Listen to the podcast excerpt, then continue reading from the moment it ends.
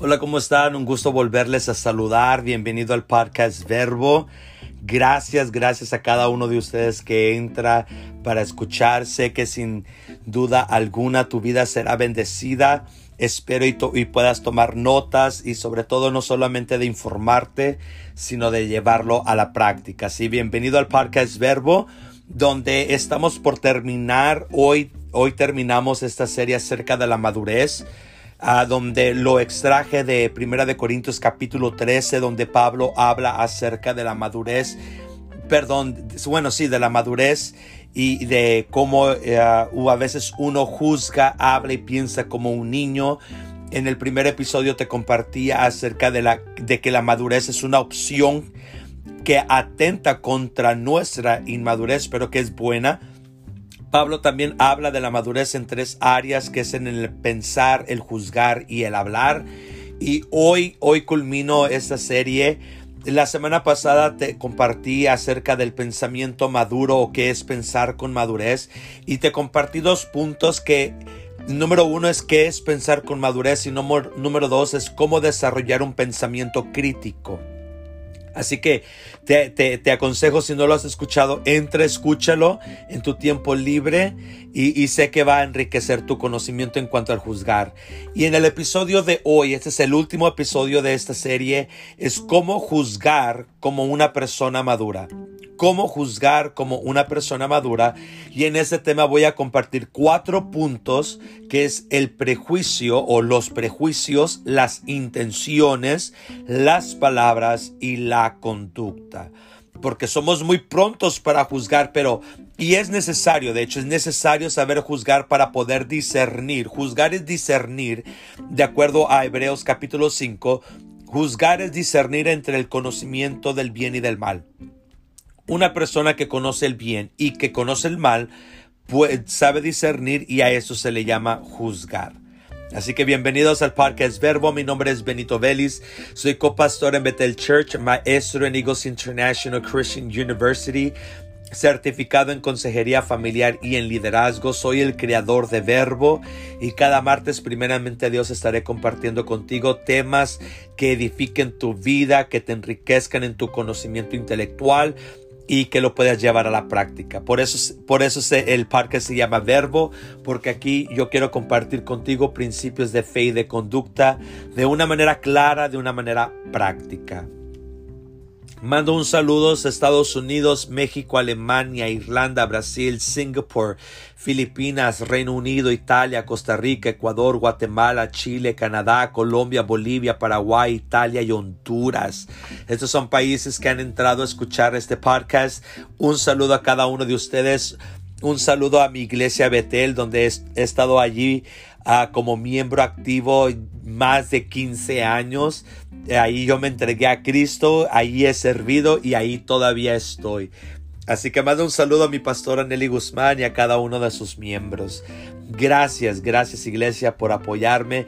Gracias a cada uno de ustedes por entrar a este podcast y escuchar lo que tengo que compartir. Así que bienvenidos a este podcast donde llevamos la palabra a la acción. Y pues bueno, te decía que el tema de hoy es acerca de, de el juzgar con madurez, juzgar con madurez. Y te digo que está extraído de Primera de Corintios capítulo 13, verso 11, que dice, cuando yo era un niño, hablaba, pensaba y razonaba como un niño. Pero cuando crecí, dejé atrás las cosas del niño.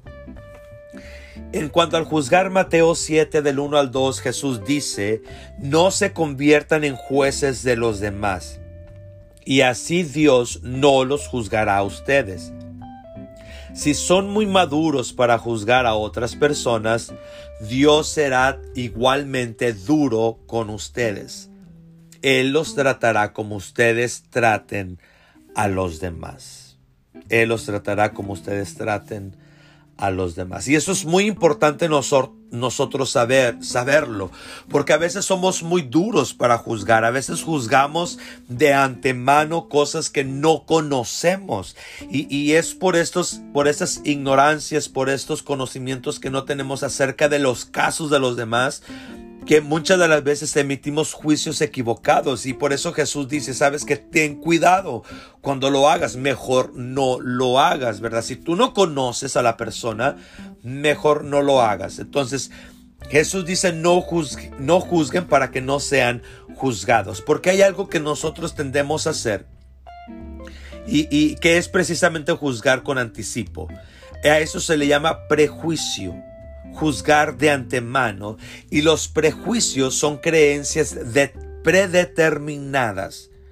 Son creencias predeterminadas. Eh, eh, prejuicio es señalar con anticipación. Señalar con anticipación. O sea, a veces nosotros juzgamos un caso y no lo conocemos. A veces nosotros juzgamos a la persona y no la conocemos. Y a eso se le llama un prejuicio. Juzgar son creencias predeterminadas, que es señalar con anticipación. Y muchas de las veces cuando no conocemos a la persona ni el caso de la persona, juzgamos antes de tomar una visión empática. En otras palabras, prejuicio es juzgar sin nosotros ponernos en la situación de la persona. Hay una frase en inglés que dice, What would Jesus do? ¿Qué haría Jesús? Y esta pregunta precisamente es esto, esto es ponerte en los zapatos de Jesús para saber qué haría Jesús. Muchas de las veces nosotros no hacemos eso, no nos ponemos en el lugar de las demás y emitimos un juicio poco o nada empáticos y por eso Jesús dice, si ustedes son duros para juzgar, Dios los juzgará a ustedes de igual manera. Por eso no nos conviene a juzgar con anticipación, no nos conviene juzgar sin una visión empática. Si tú vas a juzgar el caso de alguien, si tú vas a juzgar a una persona, ponte en su lugar. Porque nuestros prejuicios pueden ser o no verdaderas. ¿Por qué? Porque no conoces a la persona, ¿sí? Porque por lo regular los prejuicios se generan desde nuestras experiencias personales negativas. Porque el cerebro va a tender a recordar más lo negativo que lo positivo y todo es por el instinto de supervivencia. Tú te vas a acordar más de la persona que te hizo daño, más de la persona que te traicionó, los que no te pagaron, los que te dejaron plantado, los que te dejan en visto, etcétera, etcétera, los que te dijeron una mala palabra. O sea, tu padre te puede regalar una y mil cosas durante toda tu vida. Ah, pero que no te regale algo que tú quisiste porque él nunca te regala nada. y es que así somos, o sea, juzgamos de acuerdo a nuestras experiencias personales negativas. ¿Por qué? Porque precisamente tu cerebro está tratando de que tú evites el dolor evite los malos ratos. Entonces por eso es que el cerebro va a tender a recordar más lo negativo que lo positivo. Y los prejuicios funcionan de la misma manera prácticamente. Porque cuando nosotros somos prejuiciosos, lo hacemos, juzgamos desde nuestras experiencias personales negativas o desde los problemas no resueltos con tal de evitar que esta nueva persona que no conozco me, vuelva, me haga lo que un primo, un amigo en mi pasado me hizo. Esos son los prejuicios. Toda experiencia negativa que tú y yo hayamos tenido con familias, con amigos, con los, la gente de la iglesia, etcétera, toda experiencia negativa que nosotros hayamos experimentado en cualquier lugar, repito, toda experiencia negativa que nosotros no hayamos superado o de las cuales nosotros no hayamos aprendido algo bueno, esa experiencia se queda como una experiencia negativa y lo que va a generar en nuestras emociones va a ser miedos y temores. Todo problema no resuelto te va a generar miedo y temor. Y desde, desde ese temor y desde esa mala experiencia que tuviste, es que tú y yo emitimos los prejuicios. Entonces juzgamos de nuestras malas experiencias. Básicamente juzgamos de antemano desde nuestros temores. Por eso Jesús dice, con la, en la manera con que tú juzgues, tú serás juzgado. Por eso es que el prejuicio eh, eh, lo hacemos, pero necesitamos tener cuidado con ello. Los prejuicios no son sino las respuestas que nos damos a nosotros mismos cuando no conocemos a la persona que estamos juzgando. Te lo repito, los prejuicios no son sino las respuestas que nos damos a nosotros mismos cuando no conocemos a la persona que juzgamos. Entonces, prácticamente miras a alguien que no conoces y tú cuestionas por qué piensa así, por qué habla así, por qué se viste así. Entonces, como no conoces a la persona, no conoces el por qué ella hace así. Entonces, tu cerebro en tus cerebros emerge esta pregunta y lo único que hace tu cerebro para tratar de responder a esa pregunta es hacer uso de tus experiencias pasadas. Entonces, cuando juzgas o cuando juzgamos a los demás, juzgamos desde lo nuestro. Por eso es que muchas de las veces los prejuicios van a estar equivocados y los juzgamos como si, fueran igual que todos los demás de nuestro pasado. Los asociamos, los agrupamos para tratar de conocerles. Entonces, miras a una persona y piensas, ah, este va a ser igual que aquella, que aquella, aquel ex amigo. Ah, este, esta pareja me va a hacer lo mismo que me hizo mi ex ah, novio, mi ex novia. Ah, esta persona va a hacer lo mismo que me hizo mi tía. Entonces, generalizamos a veces por un rasgo que, tienen en, común y, ya por ese un rasgo ya generalizamos todo. Y, y, lo hacemos así para tratar de entender, para tratar de conocer a la persona. Pero no sé si me estás captando que como quiera por lo regular va a ser un prejuicio equivocado. Los generalizamos porque como le desconocemos, no podemos identificar los rasgos que los hace diferentes a los demás. Entonces, como no los conoces, piensas que te van a hacer lo mismo que los demás te han hecho. Y, y, y, no, y, y hacemos esto porque como no conoces a la persona, no sabes identificar aquello que lo hace diferente a los demás. Por eso a veces decimos todos o todas son iguales. Y la verdad es que no, eso es una mentira, es una exageración que está emergiendo desde una mala experiencia que nosotros tuvimos porque no todos somos iguales. Entonces, pero no podemos identificar las diferencias porque no conocemos. Por eso casi siempre nos vamos a equivocar cuando prejuzgamos. Y la única manera en que este prejuicio se va a disminuir, este hábito, porque es un hábito, se va a disminuir es atendiendo a nuestras propias experiencias negativas. Número uno, tienes que aprender a solucionar tus experiencias pasadas con quien sea. Y número dos, necesitas conocer a la persona que estás juzgando. Si no hacemos esto, si no atendemos nuestras experiencias negativas y no conocemos a la persona, vamos a seguir juzgándole equivocadamente. Por eso no conviene juzgar con ligereza, porque con el juicio con que tú juzgas, tú serás juzgado.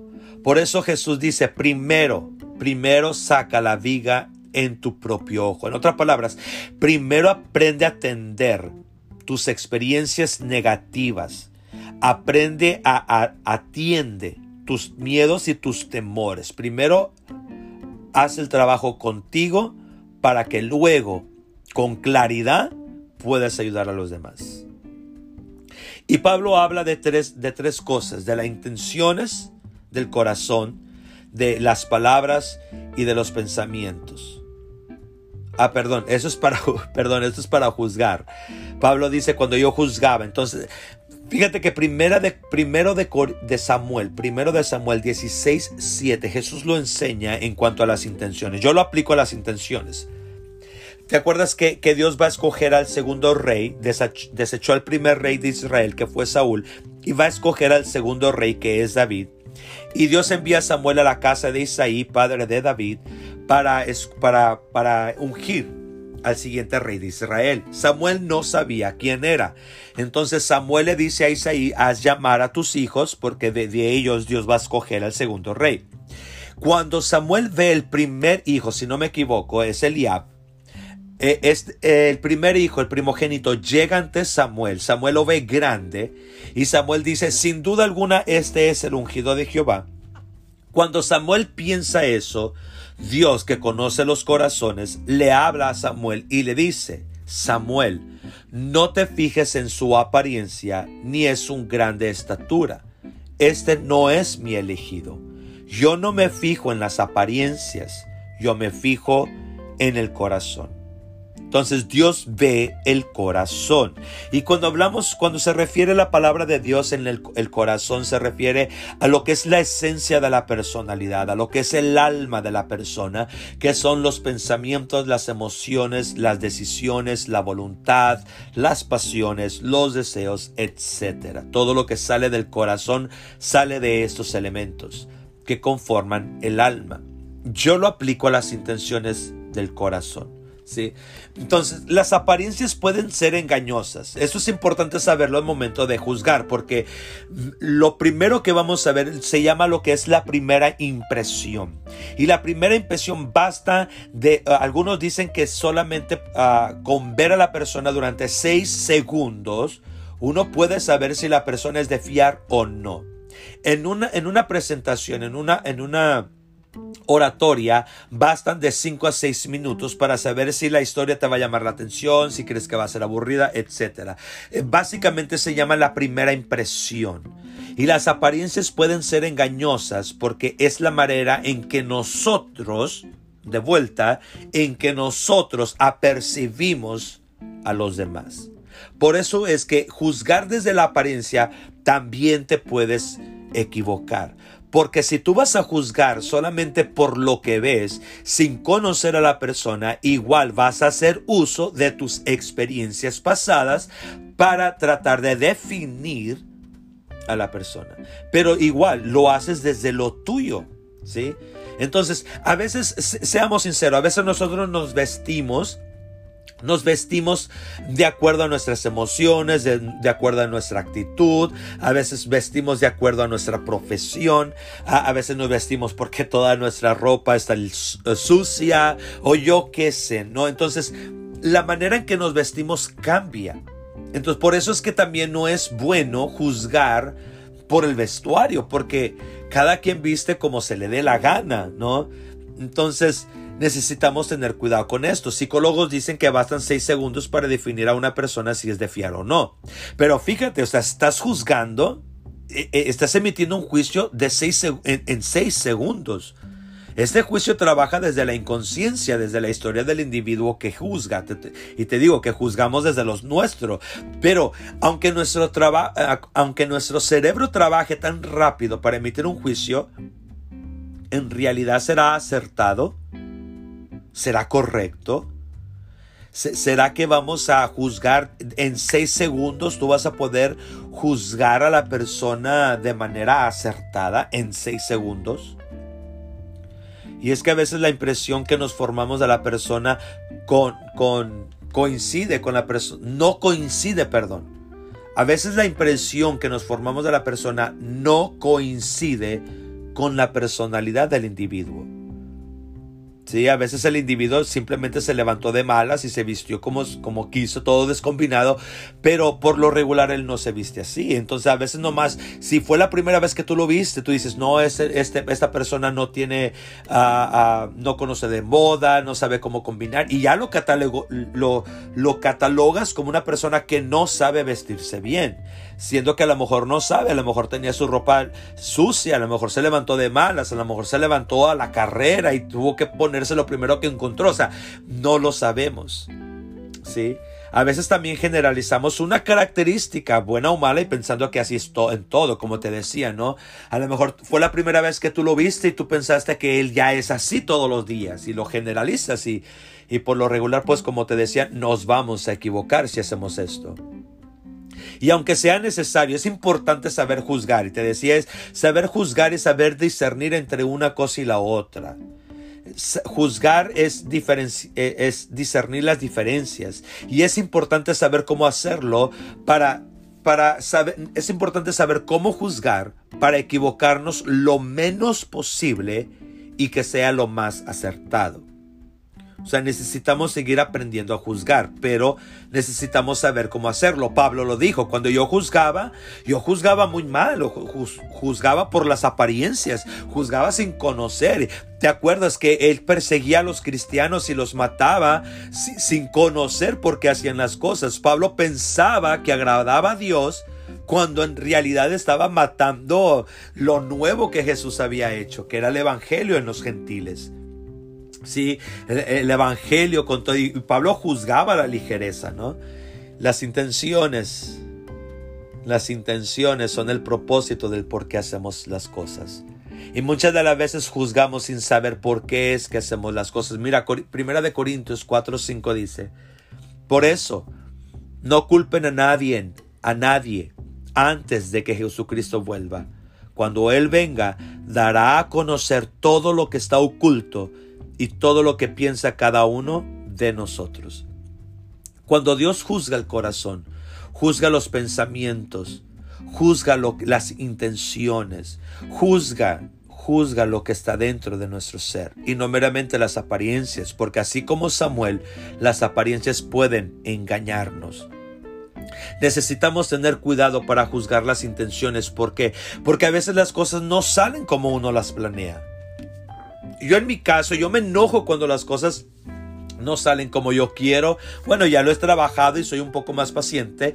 Pero, bueno, por ejemplo, cuando yo me hago un plan y, alguien me, me, lo, me lo, me lo interrumpe, yo me enojo porque, y a veces vamos, las cosas que nosotros planeamos. Y sin duda alguna yo sé que a ti también te ha pasado, que has planeado algo y no resulta como tú lo planeaste. Entonces, juzgar las cosas o juzgar las apariencias también te puede meter en problemas, porque a veces las cosas buenas que nosotros hacemos parecen malas. Entonces, para acertar con nuestro juicio en las apariencias y en las intenciones, necesitamos saber por qué es que las cosas se hacen así. Porque si yo juzgo sin conocer la intención, más probable, si yo juzgo la apariencia sin conocer la intención, más probable que me equivoque. Así que si tú quieres disminuirle a esto, no juzgues de acuerdo a la apariencia, sino conoce la intención de por qué se hizo así. Número dos, cuidado, cuidado con el momento de hablar. Cuidado con las palabras de los demás cuando tú quieres intentar entenderle. ¿Por qué? Mateo 12:37 dice, Dios juzgará a cada uno de acuerdo con sus palabras. Si dijeron cosas buenas se salvarán, pero si dijeron cosas malas serán castigados. Mateo 12:37. Otra de las cosas que Dios juzga son las palabras. Y eso también está interesante porque las palabras nacen de la mente y de la imaginación. Todas las palabras, el vocabulario que yo estoy usando, cada lenguaje, ya sea egipcio, romano, babilónico, medo persa, ah, mexicano, brasileño, portugués, o sea, portugués viene a ser. Las palabras, el vocabulario nace de la mente y de la imaginación, pero cada uno tenemos una mente propia y una imaginación trascendental sin límite. Entonces, por eso es que tantas palabras, pero las palabras nacen de allí, de la individualidad, de, de, de lo único de la imaginación de la persona. Toda palabra tiene un significado, toda palabra tiene una idea o tiene una opinión detrás. ¿Sí? Acuérdate, la palabra de Dios dice que de la abundancia del corazón habla la boca. Entonces, como cada quien tiene un corazón diferente, el vocabulario puede que sean las mismas palabras, pero las ideas y las opiniones, la imaginación, la mentalidad es diferente. Las palabras tienen una implicación personal. Solamente tú sabes por qué usas las palabras que tú usas. Solamente tú sabes por qué las empleas en la manera en que tú las, las empleas. Las palabras también, no sé si tú sabes, pero las palabras tienen acepciones. O sea, una palabra puede significar varias cosas. Por ejemplo, la palabra nada de que no hay algo, la ausencia de algo, o nada de, del accionar. ¿No? Entonces, una palabra tiene acepciones y solo la persona que las habla sabe qué idea quiere transmitir. Por eso es que no podemos juzgar las palabras de todos de acuerdo a nuestro vocabulario. Si tú quieres saber por qué la persona dijo lo que dijo, tú necesitas conocer la educación de la persona, la cultura de la persona. Porque si, si tú escuchas a un amigo, a tu pareja hablar, pero vas a tratar de entender las cosas a tu manera, más probable que entiendas mal a la persona con la que estás platicando. Por eso si tú quieres tener una buena comunicación, necesitas conocer el vocabulario de la otra persona. Necesitas conocer su imaginación, cómo se imagina, cómo piensa. Necesitas conocer sus opiniones, sus ideas. Necesitas conocer su personalidad. ¿Para que Para que cuando tú lo oigas, le puedas entender. Dios juzga nuestras palabras. Ahora, Dios no te va a juzgar a ti por mis palabras, no. Ni Dios te va a juzgar a ti por las palabras de los demás. Dios va a juzgar a cada uno de nosotros por nuestras palabras. Veamos la conducta. Otra de las cosas que Dios juzga. Mateo 30, 19 y 20 dice, el cielo y la tierra son testigos de que hoy les he dado a elegir entre la vida y la muerte, entre la bendición y la maldición. Yo les aconsejo a ustedes y a sus descendientes que elijan la vida y que amen a Dios y lo obedezcan siempre. De ustedes depende que vivan muchos años. Ahora, ¿por qué toco este pasaje?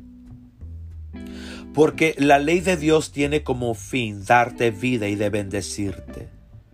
Dios tiene el fin de darte vida y de, y de bendecirte. Y, y cuando tú obedeces, o sea, porque Dios va a juzgar tu conducta, cuando tú eres obediente a la palabra de Dios, Dios cumple para contigo sus promesas y Dios te va a dar vida y te va a bendecir.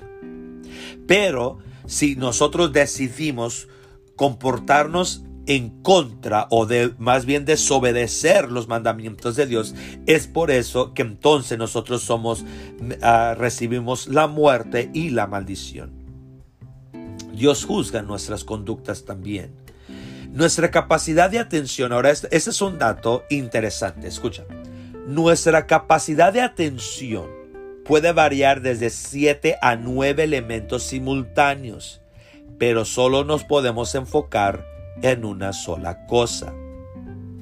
Nuestra capacidad de atención puede, puede, ah, puede variar desde 7 a 9 elementos simultáneos, pero solo nos podemos enfocar en una cosa. ¿Qué quiere decir? Por ejemplo, tú puedes estar escuchándome este podcast mientras que estás manejando, mientras que estás observando lo que está sucediendo a tu alrededor, mientras que a lo mejor te estás tomando algo, alguna bebida, mientras que a la vez estás pensando en algo.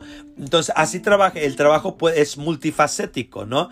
Pero tu, tu, tu poder de enfoque solamente se puede, uh, lo, perdón, tu, tu capacidad de enfoque solo puede ser en una sola cosa aunque estás siendo consciente de todo a tu alrededor, no obstante, te estás enfocando en una sola cosa, ya sea lo que estás viendo, lo que estás pensando, lo que estás probando, lo que estás escuchando, etc. Y a veces cuando nos enfocamos en una sola cosa, perdemos fracciones de información del resto que nos rodea. ¿Por qué? Porque no te estás enfocando en ello. Entonces hay información que tu cerebro cuando tú te enfocas en algo, todo lo demás pasa a segundo plano, todo lo demás pierde importancia. Lo que importa es aquello en lo que te estás enfocando.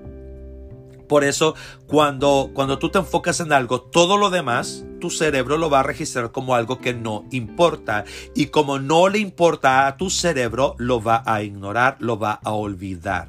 Lo va a pasar a la, a la subconsciencia, a la inconsciencia. Y eso sin mencionar a veces cuando nos distraemos. Por eso es más probable que algo equivocado pueda resultar en nuestra conducta. ¿Por qué? Porque tú solamente, tú te vas a actuar de acuerdo en lo que tú te estás enfocando, ya sea tu emoción, a veces actuamos de acuerdo a nuestras emociones, a veces actuamos de acuerdo a nuestros principios, a veces nos comportamos por lo que está sucediendo, etcétera, etcétera. Por eso a veces nuestra conducta va a ser correcta para nosotros, pero equivocada para los demás. Y muchas de las veces el cerebro se va a enfocar en la mala conducta de los demás, porque ser consciente de nuestra, de la nuestra, es dolorosa para el ego. Al ego no le gusta reconocer que está mal, porque eh, reconocer que está mal es atentar contra tu esencia, contra tu corazón. Y es decirle a tu corazón, estás mal y tienes que cambiar. Y a algo que a ego no le gusta es precisamente eso. No le gusta entender, no le gusta ver sus propios errores en su conducta, sus pensamientos, etc. Entonces, lo que el ego hace es que te hace que tú te enfoques en los errores de los demás para que tú no puedas ver los tuyos propios. Por eso, cuando alguien más te hace resaltar los tuyos, muchas de las veces te sorprendes. Yo, yo no. Entonces te sorprendes porque tú no actúas de manera equivocada como los demás te están apercibiendo. No lo, te sorprendes y no los crees. ¿Por qué? Porque estás enfocado en los errores de los demás y no en los tuyos. Cada uno se va a comportar, cada uno se conduce de acuerdo a su propio criterio personal. O sea, tú te comportas de acuerdo a tu criterio tuyo. Y de, a veces desde este criterio personal es que juzgamos la conducta de los demás. Por eso es que no podemos juzgar a todos por igual. Porque cada quien actúa desde de, de acuerdo a lo suyo.